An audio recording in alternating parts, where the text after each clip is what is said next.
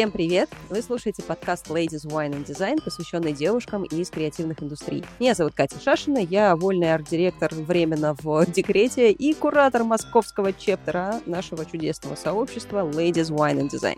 Хочу просто открыть бутылку шампанского декретного, видимо, за то, что у нас этот выпуск особенный, он рекламный, у нас появился спонсор этого выпуска, и не переключайтесь, выпуск будет супер классный, потому что мы встретились с представительницами рыбаков фонда. Это НКО, про которое мы сегодня будем с вами разговаривать. Большое спасибо, потому что такие выпуски помогают развитию нашего сообщества, а когда два НКО начинают дружить вместе, получается вообще супер классная тема. Итак, мы сегодня встречаемся с представительницами рыбаков фонда Алисой Соколовой, контент-директором, и Ксюшей Щепиной, директором департамента коммуникаций. Так что это... Здравствуйте, девушки! Рада вас сегодня видеть в это прекрасное субботнее утро. Привет! Привет! Очень приятно нас представили, прям гордо стало. И сразу уже начала думать, ура, НКО будут дружить, новые партнерства, новые проекты. Ой, это всегда так классно. Я каждый раз, когда вижу какие-то коллаборации, неважно в какой сфере, я всегда, о господи, они смогли подружиться друг с другом. И я так, а, в наш тяжелый и неспокойный мир мы смогли, значит, вот сделать что-то приятное и увеличить количество добра. Сегодня я весь выпуск хочу слушать э, про вас. И давайте начнем с моего любимого вопроса.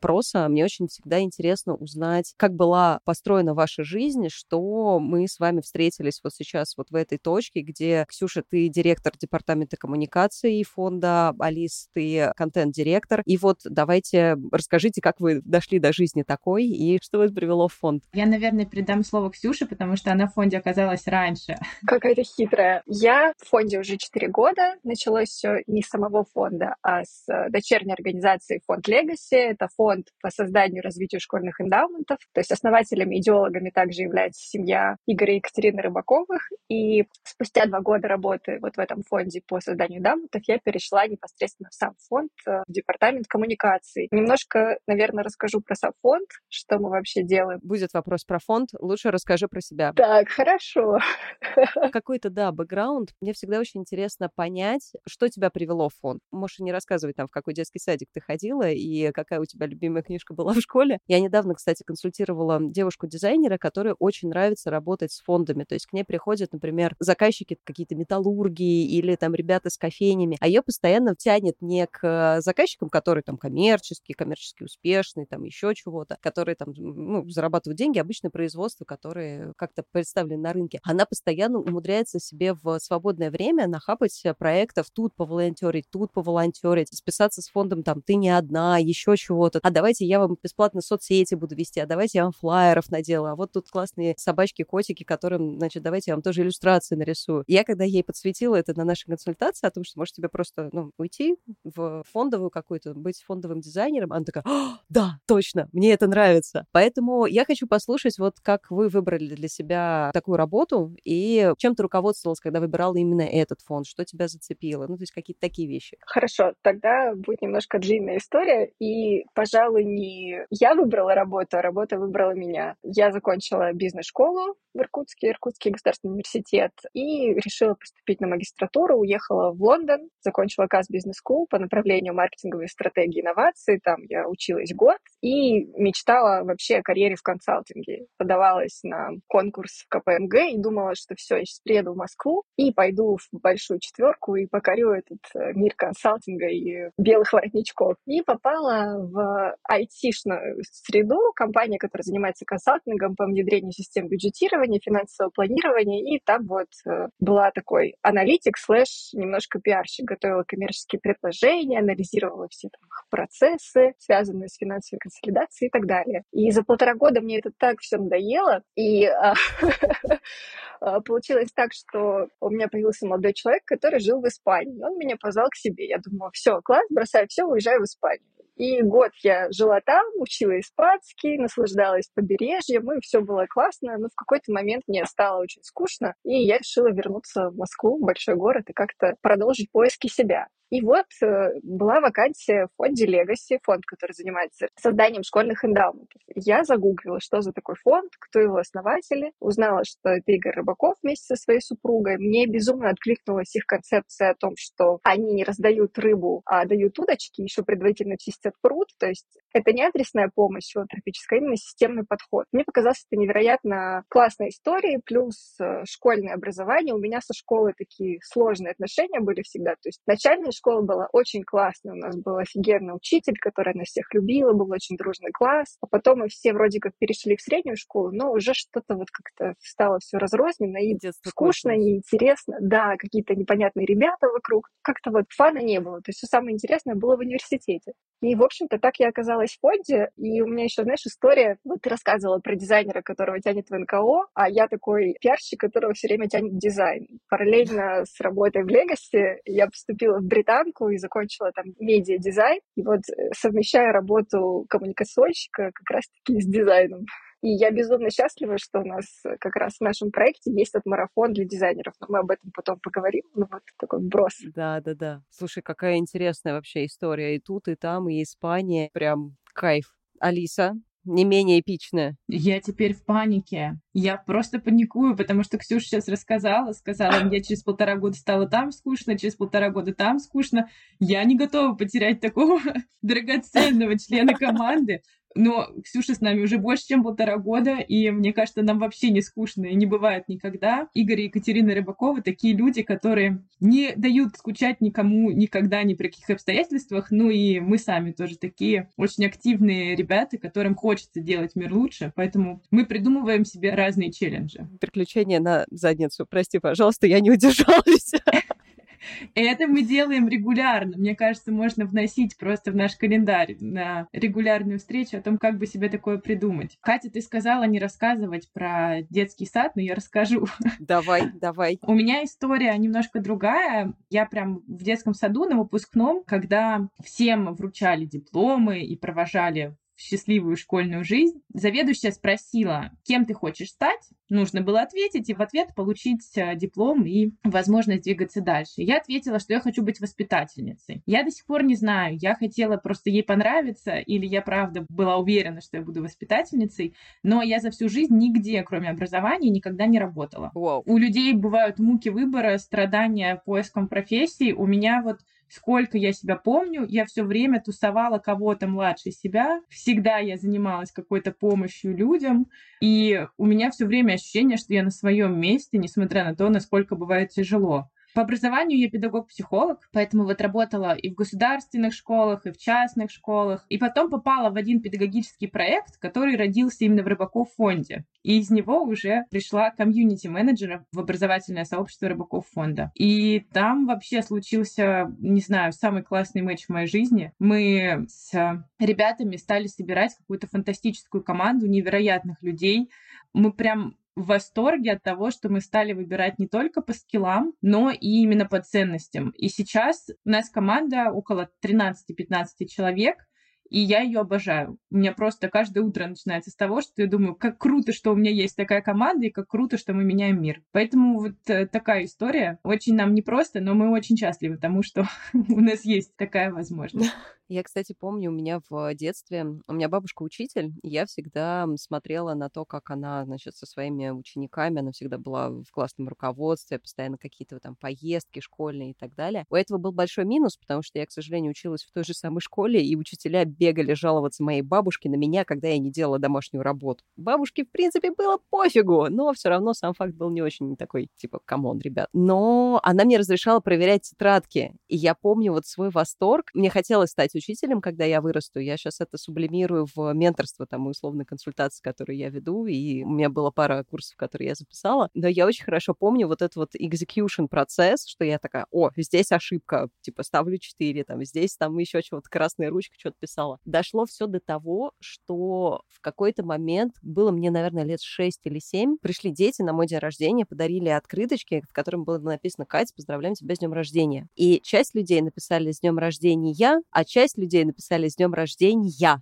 И я взяла красную ручку, потому что я, я, я знала, и прям в открытках я, значит, исправляла мягкий знак на «и» и ставила 4 в конце. Потом мне стало очень стыдно. Я взяла замазку и замазала все вот эти вот, значит, красные следы. Но все равно эти открытки до сих пор где-то лежат и напоминают мне про мой нездоровый перфекционизм и желание, чтобы все происходило хорошо такая история тоже с флером детского сада. Ксюш, ты начала рассказывать про системный подход и про удочку. Я вообще очень люблю вот эту вот тему, что типа не надо давать человеку рыбу, нужно давать ему удочку и вообще лучше как бы составить экосистему. Давайте поговорим теперь про сам фонд, какие у него цели. Алис, ты начала говорить про ценности, давай тоже включим сюда про то, какие ценности у людей, которые там работают. Давайте представим, что наши слушатели, может быть, краем уха слышали про читу Рыбаковых или еще чего чего-то. Вот давайте расскажите, почему это классное НКО и почему нам всем стоит за ним следить. Я, наверное, начну. Скажу, что Рыбаков фонд существует уже 6 лет, и за время своего существования в нем появилось огромное количество разных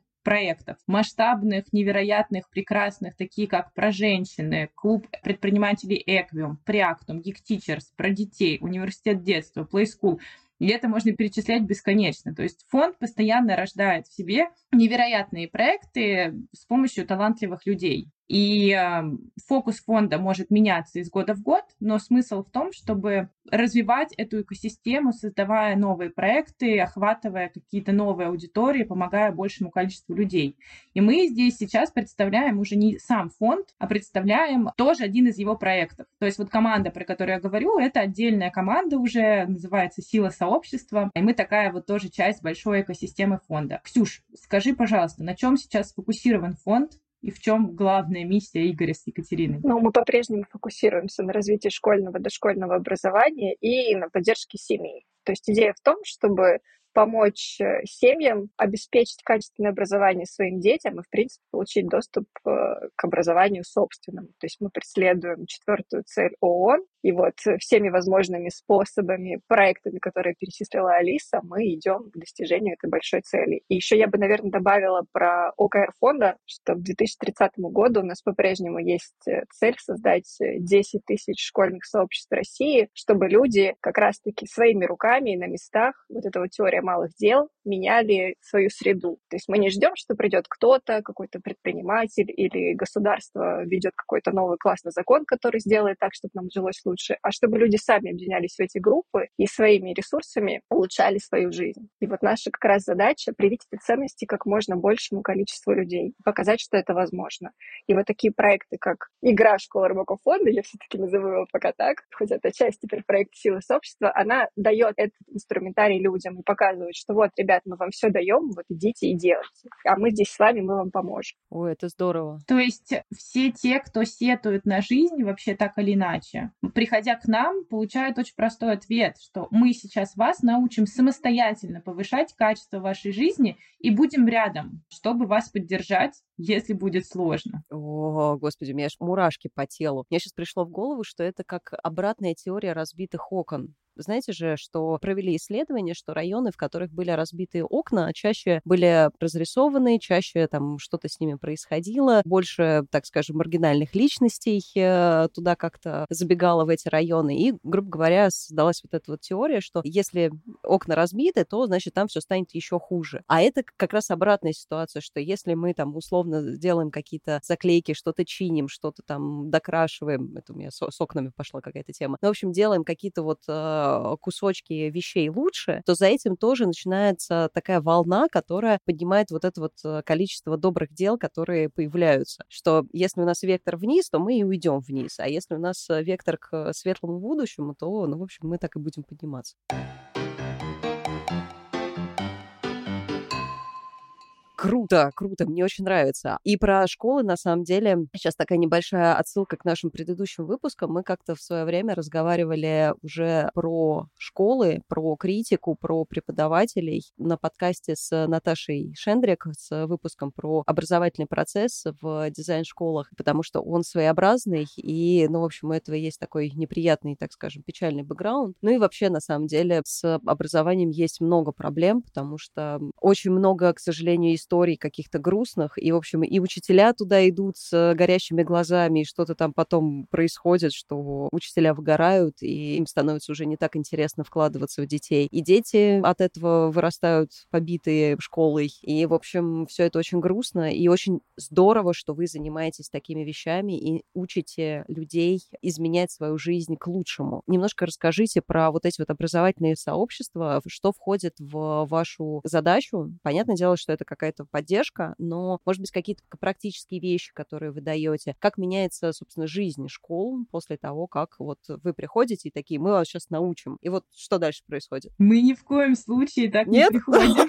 Я внесла добро в массы просто насильно. Вот, вот эта история про то, что все хотят причинить добро, это ничем не отличается от причинить зло, потому что когда ты идешь кому-то что-то учить, причинять, когда тебя никто не просил, это никогда почти не срабатывает Согласна, вообще как да. хорошее дело. Игорь на самом деле как раз с этим и пришел. Он просто вернулся как благодарный выпускник в свою школу в Магнитогорске и сказал, сейчас я вам всем сделаю хорошо, сейчас денег дам, сейчас эндаумент откроем. Для того, чтобы вообще там хоть что-то сдвинулось, потребовалось больше двух лет. Потому что директор, к которому пришли и сказали, сейчас я вас всему научу, конечно, вообще не рад. То есть, приходя куда-либо причинять добро, надо очень хорошо знать, что это за система, как она внутри устроена, какие там есть проблемы, какие запросы. Почему-то питчить перед инвесторами все mm-hmm. умеют. Все сразу выявляют, какие запросы, какие боли, сейчас мы на них надавим, про них расскажем, и все на все согласятся. Но когда мы идем помогать, мы почему-то не думаем о том, что человеку это может быть не надо, а организации вообще какие-то другие планы. И мы стараемся как раз, используя какую-то базу change management, community management, рассказывать людям, как э, не причинять добро, а становиться на равных и поддерживать друг друга по тем вопросам, которые актуальны здесь сейчас. Аминь просто, Алис, святые слова. Спасибо тебе большое. У нас есть тизер, который мы обычно для социальных сетей готовим с какими-то выжимками из интервью. Мне кажется, вот этот вот пассаж точно войдет в этот тизер, потому что действительно, когда ты показываешь своим примером, например, что можно сделать, это одно. А когда ты такой, ребята, давайте я сделаю вашу жизнь лучше. Мне кажется, еще такой момент, что если неподготовленным людям даже вот отсыпать ведро денег и сказать, ребята, вот, вы все жалуетесь на, на тему финансирования, что, значит, все плохо, что оборудование оборудования нет, то люди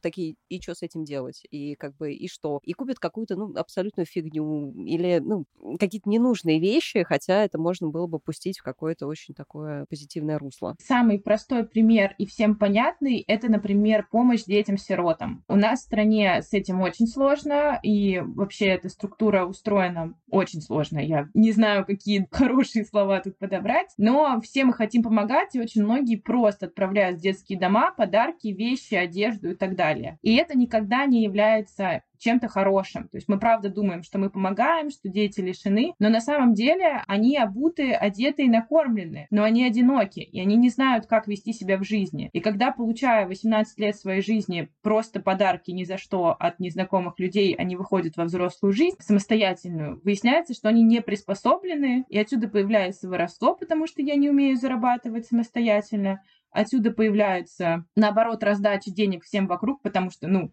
мне же все просто так отдавали, я тоже отдам. Здесь примерно то же самое.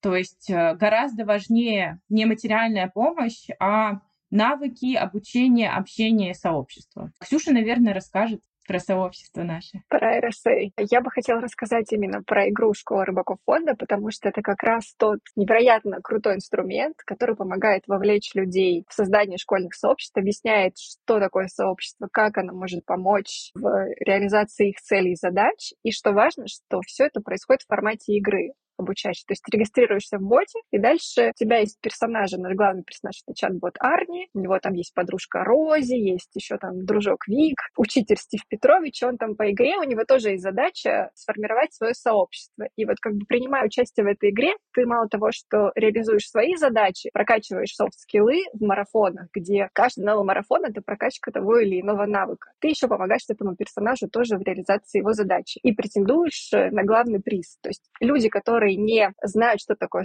и как им это может помочь, мы закидываем такую морковку, да, что вот э, выиграй там 1 миллион рублей на развитие своего сообщества. И уже в процессе участники понимают, что это вообще не главное, и гораздо важнее тот опыт, который они получают, те знакомства, которые они приобретают, и как раз-таки прокачка своих скиллов, там, начиная от коммуникативных навыков, обучения фандрайзингу, понимания, что такое бренд, зачем он нужен в школе, как работать с инвесторами, где их привлекать, а что такое эндаумент, как он поможет школе и так далее, и так далее. То есть это просто колоссальный, я считаю, инструмент, который был придуман нашей командой, ребятами, чтобы как раз-таки простым языком и через вовлечение объяснить, что такое сообщество и как оно может помочь дальше. Это офигенно. Придумано это было, потому что мы сами неблагодарные выпускники. Игорь активно продвигает идею благодарных выпускников, счастливых, довольных, которые идут помогать. Он в этом сто процентов прав, и это очень важно вообще, чтобы у школы были благодарные выпускники. Но я больше верю в то, что у неблагодарных сил энергии и понимания того, что нужно изменить, гораздо больше, потому что им там было больнее, им там было сложнее, и они точно знают, что можно улучшить. Я могу рассказать простой пример. То есть если бы я, работая в школе, поучаствовала в игре «Школа рыбаков фонда», я бы ни за что не уволилась у меня бы вообще все сложилось. Но, к сожалению, я тогда еще не знала, что есть такое сообщество, и у меня была ужасная ситуация, потому что я ушла из школы после девятого класса со словами «Я не вернусь сюда никогда, ни за что, ни при каких обстоятельствах. Ненавижу вас всех, горите в аду». Конечно же, окончив университет, первое место, куда я пришла работать, обратно, это в свою школу. Потому что 31 августа это была единственная школа во всей огромной Москве, в которой уволился психолог. И мне там безумно понравилось. Это, наверное, самый богатый опыт, который можно было получить, не считая рыбаков фонда. Я проработала там два с половиной года. Мы с детьми делали умопомрачительные проекты, очень крутые, очень интересно делали новое с учителями. Но соединить между собой педагогов, учеников и родителей это вообще было невозможно. То есть были совершенно странные ситуации, когда мои любимые коллеги, невероятно умные педагоги, вдруг собираются 10 человек и встают над одной мамой, которую вызвали в школу. Она сидит, они десятером над ней стоят, отчитывают ее. И думаю, что Кофе. вы вообще делаете? Подождите, что происходит? В этот момент где-то в стороне прекрасные дети, с которыми мы просто невероятные проекты создавали, стоят э, тоже, ругаются на учителей, и это вот по кругу какое-то абсолютное непринятие друг друга, потому что нет ничего, что их бы объединяло. То есть вот как написано в законе об образовании, субъекты образовательных отношений. Вот они являются только не субъектами, а объектами. Каждый приходит, я поработать, я поучиться, а я вот верните мне ребенка обученного, пожалуйста, через 6 уроков. И это было вообще дико. И понимая это изнутри, ощутив на себе это как учитель, как ученик, как родитель, все мы поняли, что надо с этим что-то делать. Екатерина, как мама четверых детей, проходила через все это, ее просто Ух. невероятно пугает то, насколько школа закрыта. То есть она такая прекрасная женщина, которая хочет сделать лучше для своих детей, для детей, которые учатся с ее детьми, приходит в школу, а ее просто не пускают. Ну, никто не хочет разговаривать, что-то делать, что-то вместе придумывать. И на этом фоне мы вот создали концепцию школы «Центр социума», где школа становится не закрытой коробочкой, а открытой, наоборот, привлекающей в себя как можно больше людей. И удивительно, что соединить педагога, родителей ученика могут люди извне. То есть, приходя выпускники, партнеры, местные жители становятся вот очень хорошим таким клеем между всем происходящим, помогают налаживать связи в семьях даже. То есть у нас отзывы после игры «Спасибо, я наконец-то стала общаться со своим сыном». А у нас как бы вот wow. главной целью это не стояло, но такой эффект это дает. Я сейчас жалею, что я слишком давно закончила школу, что, может быть, мой повторный опыт э, все-таки был бы более позитивным, потому что меня, конечно, не про горите в аду, я не хочу больше вас никогда видеть, но, в принципе, я прихожу на встречу выпускников раз в 10 лет, и так, типа, ну, Спасибо, не спасибо. Sorry, not sorry, что называется. Вот что, типа, я с большим удовольствием не буду вас видеть еще 10 лет. У меня есть там, типа, буквально пара человек, с которыми я общаюсь, и одна учительница, одна на все вот, ну, как бы за 11 лет, не считая моей бабушки, разумеется, которую я вижу часто и нежно люблю, вот одна учительница, которая не вызывает во мне скрежета зубов. А когда я начала ходить на психотерапию, я вообще поняла, что как бы с учителями там, там, там вообще кошмар. А потом сверху начиталась Петрановская, Жириновской и вообще разочаровалась в образовательной системе полностью. А вы вот молодцы, вы пытаетесь что-то сделать. Расскажите про результаты. Ты рассказала, Алис, что в семьях начинают э, налаживаться отношения. А какая еще волна? К чему приводит вот э, то, что вы делаете? Что начинает меняться? Я могу говорить об этом бесконечно, я поэтому хочу, чтобы, может, Ксюша, ты что-то расскажешь, потому что меня не остановить. Я жду, что ты расскажешь про цифры, может быть, про статистику, но я тогда поделюсь личными впечатлениями. В этом году, в мае, была встреча финалистов игры в Москве. Она проходила три дня, и я была первый раз там я увидела вживую этих людей, учителей, школьников, э, родителей, выпускников, и это просто что-то невероятное. Я давно не видела настолько заряженных людей. Они все очень дружелюбные, позитивные. И вот в их глазах читается вот это вот спасибо за то, что вы делаете. Это просто невероятные чувства, когда ты понимаешь, что ты причастен к чему-то действительно важному, большому, и жизни людей меняются. Это просто шквал эмоций, и люди действительно живут этим. Это не просто просто слова, они, правда, меняют э, жизнь своих школ на местах. А сколько длится вот эта программа? Это годовая какая-то история? Ну вот у нас третий сезон длился весь учебный год. До этого было два сезона по три месяца. Это первый раз был, когда мы прям вот весь учебный год что-то с ними делали. Они проходили разные челленджи. И у нас, получается, по результатам третьего сезона, Алиса, поправь меня, 400 сообществ сформировано в итоге? Или это всего за три сезона 400? 400 сообществ за три сезона. Участвовало гораздо больше. То есть регистрация участников больше. Мы просто считаем как устойчивое сообщество сообщества. Для того, чтобы стать устойчивым сообществом, нужно выполнить определенный процент заданий и пробыть с нами какое-то время. То есть э, есть школы, которые участвуют все три сезона, и мы в них уверены. А еще у нас есть инструмент диагностики, потому что, конечно, всегда можно создать фейковую группу ВКонтакте, написать туда, что у нас все супер, но... Мы все очень счастливы, да? Мы все очень счастливы, да. У нас все верифицировано, у нас э, игра и цифровая все задания люди делают как бы в жизни, но отчитываются об этом в соцсетях обязательно, чтобы все было открыто потому что таким образом само сообщество верифицирует то, что происходит. То есть это и бренд помогает им продвигать, но и таким образом они понимают, что люди это видят, здесь нельзя наврать, да придумывать, нет в этом никакого смысла. И у нас еще есть цифровой инструмент диагностики. То есть мы вместе с Высшей школой экономики создали большой такой цифровой инструмент, который помогает школам оценить, насколько и по каким направлениям их сообщество развито. Там прям надо всем пройти. А как вы понимаете, заставить людей пройти опрос какой-то, неважно, пускай он будет очень маленький, а если у тебя в школе полторы тысячи учеников, в ней еще тогда сколько родителей, а сколько выпускников, то есть там цифры огромные на самом деле на образовательные учреждения, если люди могут пройти, и они получают вот верифицированные данные по своему сообществу, то это сто процентов можно считать устойчивым. Вот там очень интересные цифры. Было очень интересно наблюдать за школами, которые смогли пройти инструмент в начале года и потом в конце, чтобы мы поняли, насколько они выросли и по каким направлениям благодаря нам. Но это такое, то, что нельзя пощупать. Про то, что можно пощупать, я постараюсь рассказать парочку примеров. Наверное, самый первый который мы на себе ощутили и нас поразил больше всего, случился три года назад, когда директора в школе Владивостока уволили и приняли на работу через день потому что сообщество, учителя, родители, дети смогли достучаться, просто вот собравшись вообще всем вместе и вернуть директора, который им важен, ценен и нужен. Через полгода это повторилось.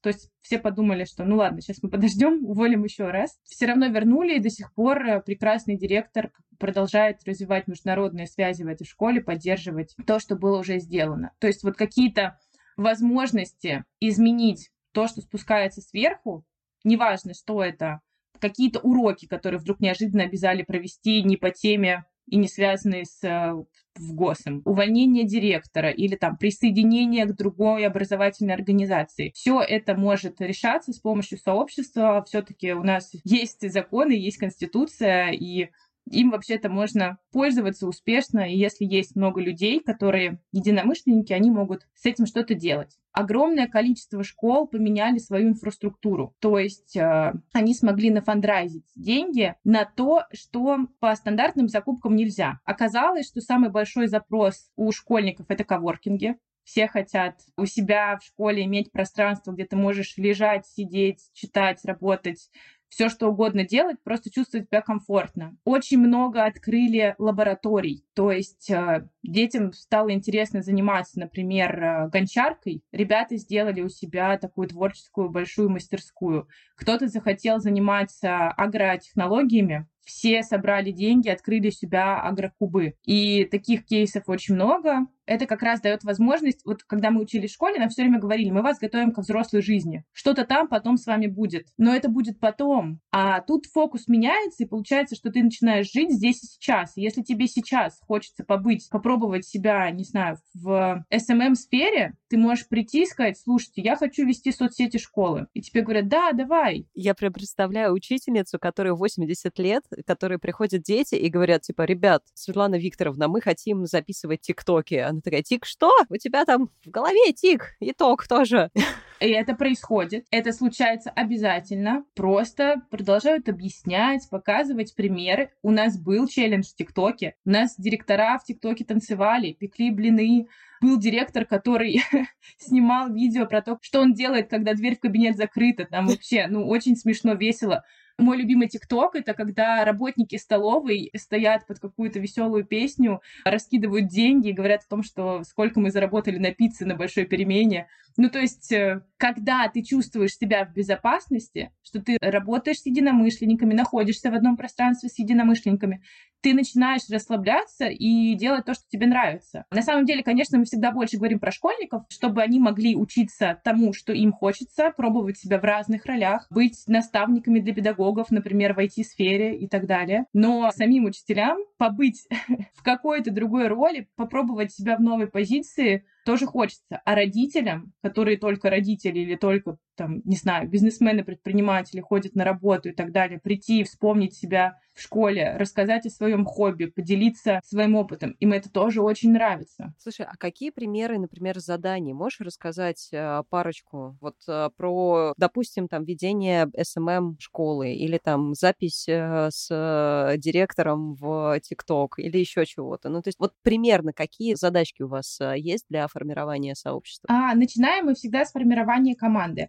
У нас есть шесть обязательных ролей, которые должны быть в команде. Это ученик, педагог, родитель, выпускник, представитель администрации школы и партнер. То есть представители всех возможных групп, которые так или иначе могут зайти в школу. Это самый сложный этап, это наша долина смерти. И если люди ее проходят, то дальше гарантированно все будет шикарно. Дальше будет, да, дальше будет не будет проще, но ты не один, и ты понимаешь, к чему ты идешь. То есть вот это вот состояние того, что ты не один, мы его стараемся давать. У нас есть учительница, которая участвует с нами все три сезона, но она до сих пор из своей школы одна. Но она как раз участвует, чтобы иметь э, контакт с людьми из других регионов, других городов и, ну, не бросать то, что она делает. У нее что-то получается, подключаются ученики, но там прям сложно. Бывают очень тяжелые регионы, тяжелые школы. Если команду собрали, то все, успех обречен, вы просто действительно обречены на успех, точно все будет классно. После того, как собрали команду, мы помогаем ее сплотить, то есть мы даем различные задания для того, чтобы а,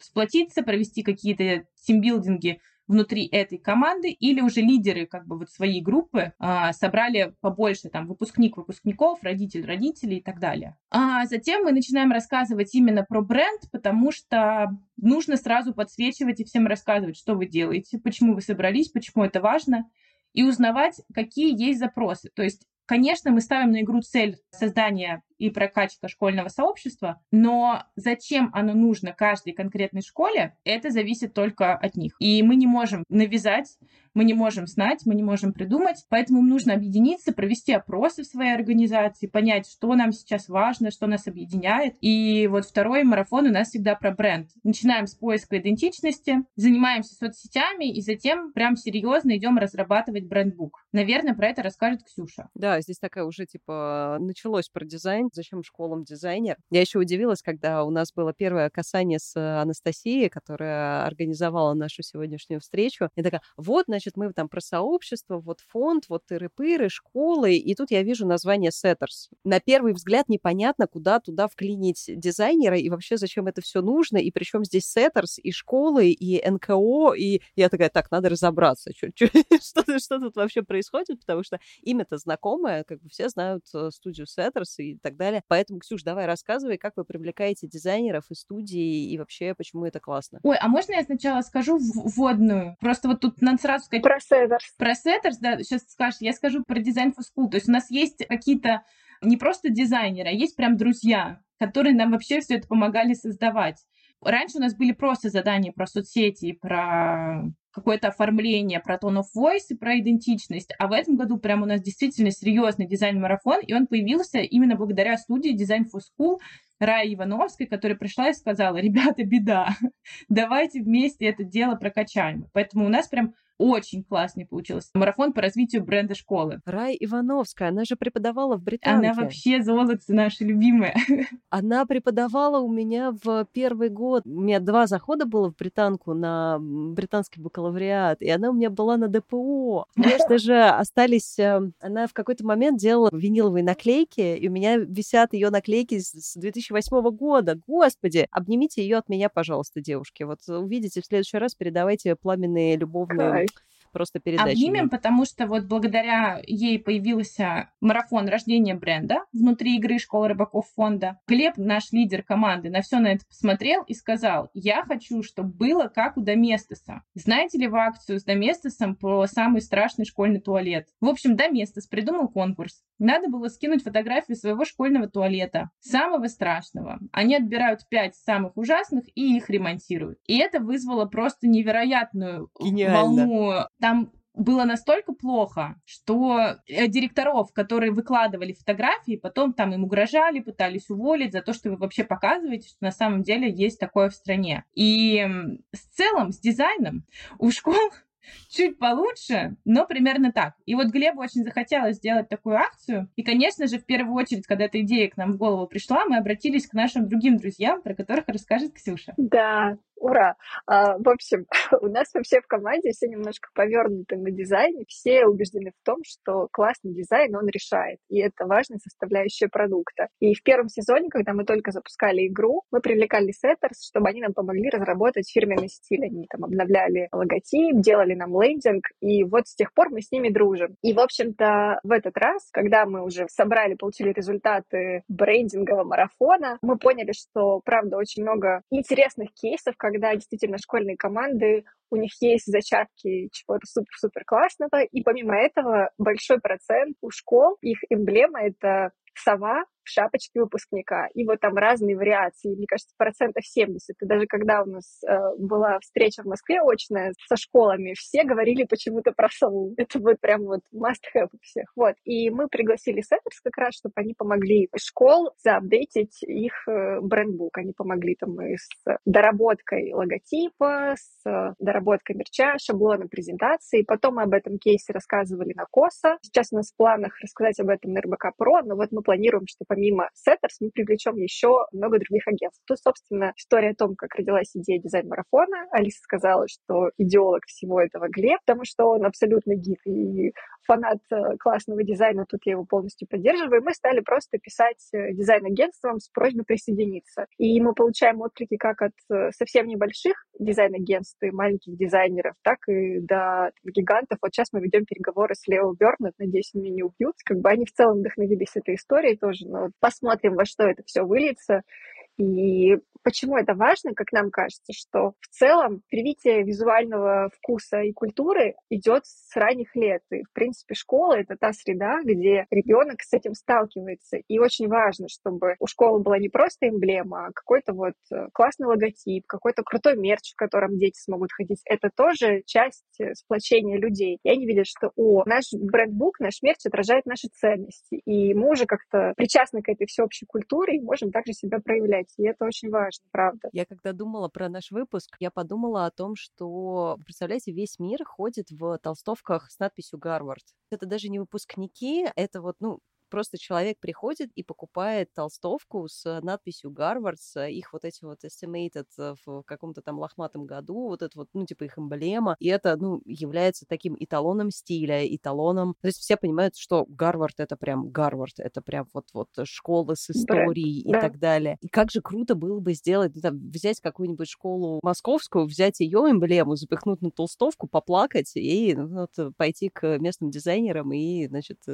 начать все переделывать делать. Просто самое обидное же не в дизайне. Дизайн — это упаковка. Смысл, Верхушка, смысл именно в верхушка айсберга. поиске идентичности. То есть люди, ну, наверняка кто-то покупает Гарвард только потому, что на рынке завезли из Китая только их, но те, кто делает это осознанно, они выбирают это потому, что это что-то важное, это что-то значимое, ты понимаешь, про что это. И нам очень хочется, чтобы наши школы тоже могли об этом говорить. Они совершенно уникальны. У нас там есть школа, например, из села Ома, где до цивилизации ехать на оленях еще 30 километров. И там идентичность, хочешь, не хочешь, она там есть, и она потрясающая, она уникальная и неповторимая. Но они не умеют про это говорить, и они не умеют про это рассказывать. Ну, всем кажется, ну мы же просто, мы просто школа. Да, у нас есть свой огород на 40 гектар, но это же у всех есть, наверняка, чего в этом такого. И это так интересно. В Москве каждая первая. Они не понимают и не умеют говорить. Когда наши школы говорят о том, почему мы молодцы, они начинают перечислять, в каких конкурсах они выиграли выиграли. Мы их сразу останавливаем, говорим, это вообще неинтересно,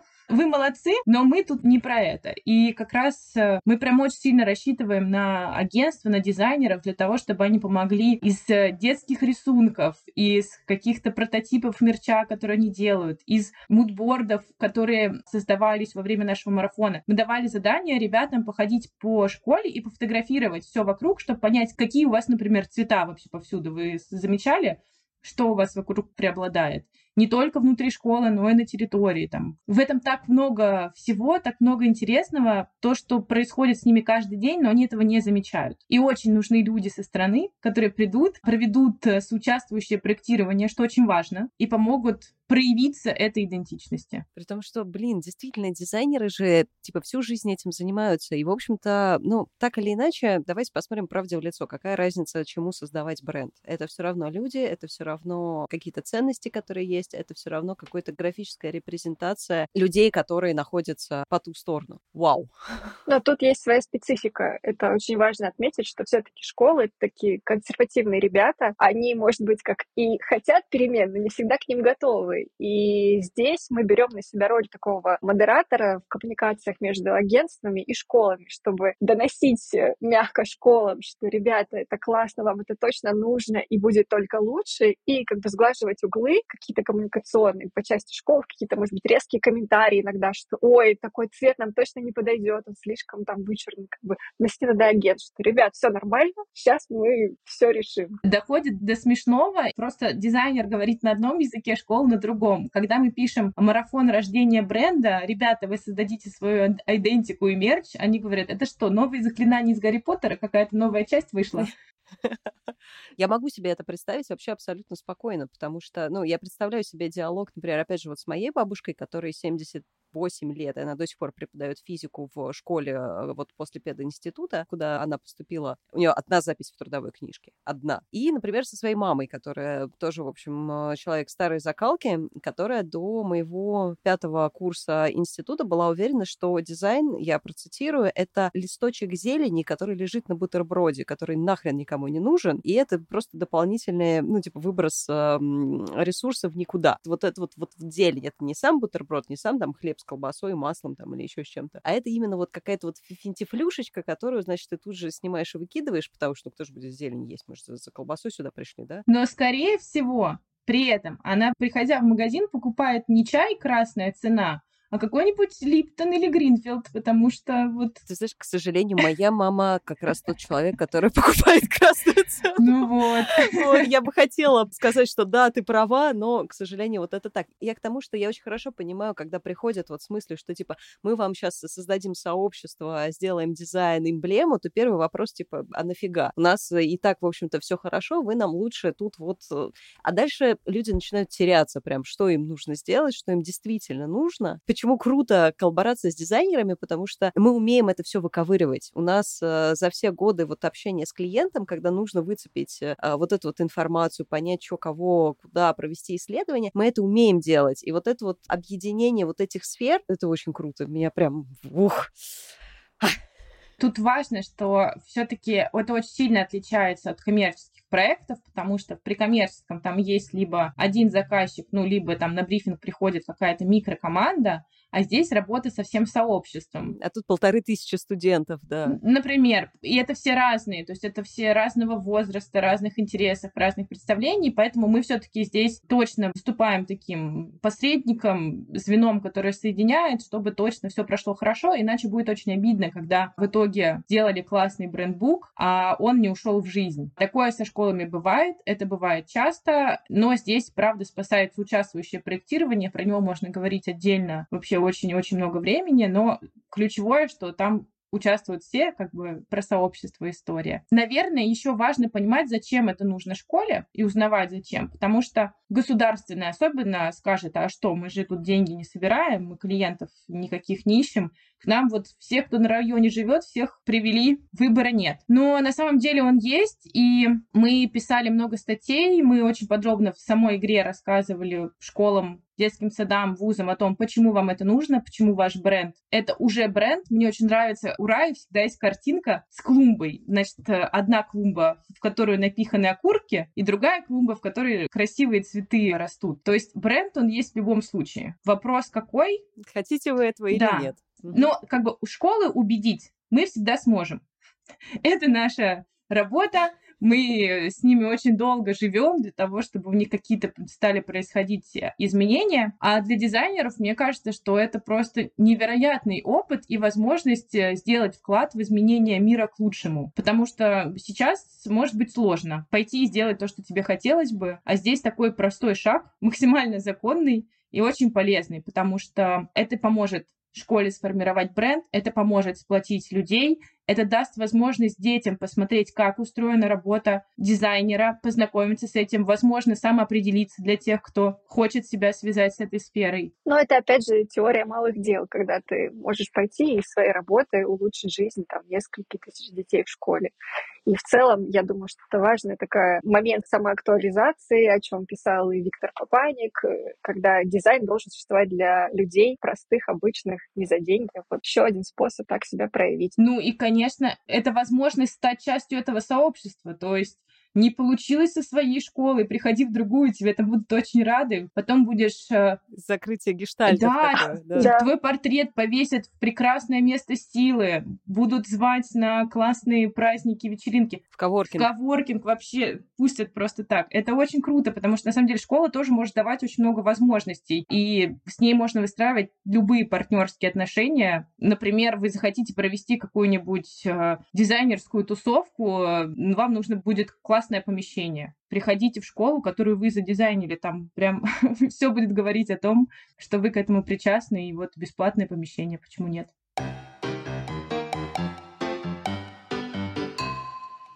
Давайте, девушки, такой небольшой call to action нашим дизайнерам, которые нас э, слушают сейчас. Что им нужно сделать, чтобы как-то присоединиться к вашему проекту? Если вы хотите присоединиться к нашему марафону, напишите мне. Мы оставим контакты в описании к выпуску. И мы открыты к сотрудничеству как с большими агентствами, так и с начинающими дизайнерами. И любое ваше участие будет очень-очень ценно для нас и для наших школ. И важно подчеркнуть, не пугайтесь. В нашем марафоне будут только те школы, которые готовы к переменам. Мы никого заставлять насильно не будем. И вы также можете прийти и сделать э, брендбук для собственной школы, если есть такой запрос. То есть тут различные варианты просто возможны. Супер. А самое главное, что можно сделать, если вдруг вы не готовы разрабатывать с нуля фирменный стиль, но хотите просто сделать только кусочек мерча или не знаю, какие-то маленькие части из брендбука, тоже приходите. Мы совершенно открыты и не просто открытые, а готовы под вас подстраиваться. То есть нам правда важно производить изменения, делать мир лучше. Если вы просто придете и скажете, что я хочу, мы вместе придумаем, может быть, создадим какой-то новый вообще марафон, еще что-нибудь улучшим. А вообще возвращайтесь в свои школы, в детские сады, вузы, в центры доп. образования, в любое место, где вы учились, в любую образовательную организацию, возвращайтесь, чтобы сделать ее лучше. Вам может казаться, что вам там не рады. Эти организации могут думать, что вы им вообще не нужны, но на самом деле это не так. И кажется, что образование — это самый естественный путь что-то изменить. Если вам потребуется помощь, мы всегда рядом, всегда на связи и с радостью станем посредниками между вами и образовательной организацией. Я не знаю, если кто-то еще не бежит и не смотрит описание, которое будет к выпуску, то я уже не знаю, что еще сказать. Ребят, давайте как-нибудь э, поучаствуем в этой инициативе, потому что она крутая. С учетом того, что школа оставляет неизгладимое впечатление на всех участников процесса, то, что как бы есть инструмент э, сделать это все лучше, это прям очень здорово. И, ребят, вы большие молодцы, что этим занимаетесь. Очень приятно слышать такие истории. Давайте будем уже потихоньку закругляться. Поэтому я очень люблю заканчивать наши выпуски каким-то практическим советом и таким тоже, ну, чтобы после прослушивания осталась какая-то хорошая мысль, например, какой-то хороший шаг, который можно прямо сейчас э, сделать. У меня был вопрос про то, что могут ли НКО изменить мир кардинально, и ваш пример показывает, что да, я бы хотела, чтобы вы сказали пару слов, насколько это здорово видеть результаты трудов своих и видеть, что вашими усилиями, причем с разных сторон, то есть не обязательно там типа жертвовать вещи для того, чтобы детям, а, сиротам было хорошо. Не обязательно там перевозить какие-то огромные суммы денег для того, чтобы что-то происходило, а вот даже на истории маленьких дел можно кардинально изменить такую огромную неподъемную структуру, как российское образование. И вам слово, вот дайте напутствие, пожалуйста, нашим слушателям, которые, возможно, сейчас как раз вот на перепутье и выбирают для себя направление каких-то, может быть, фондов, каких-то некоммерческих э, участий в каких-то добрых делах. Самое главное, для того, чтобы совершать какие-то хорошие дела и поступки, не обязательно идти в какой-то фонд. Мне кажется, самое главное — это слушать свое сердце и делать то, что тебе откликается. То есть можно принять участие в нашем дизайн-марафоне, если мы говорим о дизайнерах, а можно просто пойти и сделать макет лейдинга для приюта для собак, например, если вы любите животных. То есть тут главное слушать свое сердце и не бояться совершать какие-то такие поступки, потому что иногда, может быть, кажется, что это не важно, а для кого-то это будет бесценно. И важно знать, что всегда найдутся единомышленники, будь это какое-то сообщество или просто когда начнешь что-то делать, то ты всегда обретешь тех, кто сможет к тебе присоединиться, и вместе вы уже сможете дальше менять этот мир. Алиса, тебе слово. Мне очень сложно, потому что вот эта тема, которую я люблю говорить больше всего, хочется, наверное, сказать, что если у вас есть сомнения или если вдруг вы себя чувствуете не очень хорошо, то в любом случае маленький шаг, который вы можете сделать, это обратиться за поддержкой. К родным, к близким, либо к нам. Мы, правда, готовы оказать поддержку кому угодно, просто поговорив, передав контакты тех, кто может быть вам полезен. По поводу того, чтобы помогать другим и делать маленькие шаги, у меня на заставке телефона уже много лет висит всего одна фраза «когда, если не сейчас?». И, к сожалению, она с каждым днем обретает все больше смысла. Поэтому, как говорила Анна Франк, как прекрасно, что не нужно ждать ни минуты, чтобы начать делать мир лучше. Начинайте.